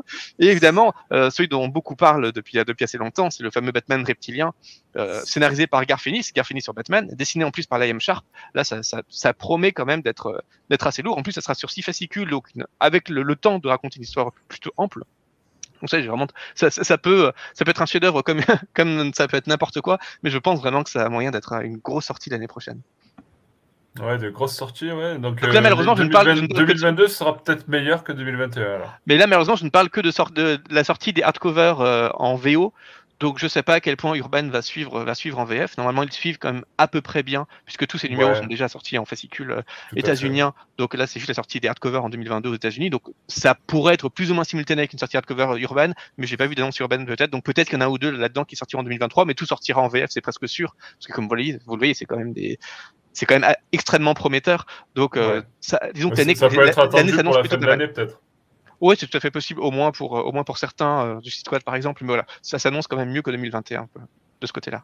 D'accord. alors, juste pour rajouter une petite touche hors comics pour finir ce, podcast, moi je vais dire que mes attentes vont se placer sur, sur le film The Batman. Euh, qui arrivera le, le, 2 mars forcément. Euh, voilà. Après, il y, a, y a effectivement le, les jeux vidéo. Euh, retrouver un, un, jeu Batman Arkham, par exemple, euh, donc le, prochain Batman Arkham ou avec l'Arkham Knight, ou ou alors le jeu Suicide Squad par Rocksteady. Donc euh, pareil, euh, je pense que c'est deux, deux, jeux et, et, films euh, et ce film que je vais attendre pour cette nouvelle année aussi, en dehors des comics, parce que bon, on a fait quand même pas mal le tour des comics. Euh, bon, euh, 2022 sera peut-être d'un meilleur cru que 2021, c'est possible. En tout cas, j'ai l'impression que vous étiez pas mal hypé là par quelques prochaines sorties. 2021 n'a pas convaincu tout le monde, mais on a quand même trouvé des tops. On a quand même parlé de choses vachement, vachement bien, vachement intéressantes. Euh, et puis, euh, ben, sur ce, on va, on va, conclure ce podcast. Donc, merci Thomas pour ta présence sur ce podcast euh, ce soir. Bah, merci à vous surtout de m'avoir invité. J'ai passé un très agréable moment. Bah, c'est un plaisir. Je te laisse aller voir le fan film Batman Dying is Easy. Et euh... merci Alexandra, merci Siegfried pour votre participation au podcast. Et merci encore à tous ceux qui nous ont écoutés jusqu'au bout. Euh, du coup, 2021 va bientôt s'achever euh, à l'heure où on va publier ce podcast. Donc, bah, finissez très bien l'année, profitez de vos proches. Euh, et on se retrouve en 2022 pour de nouvelles aventures de Batman. Ciao, ciao, ciao. Merci. Salut, à bientôt. Au revoir.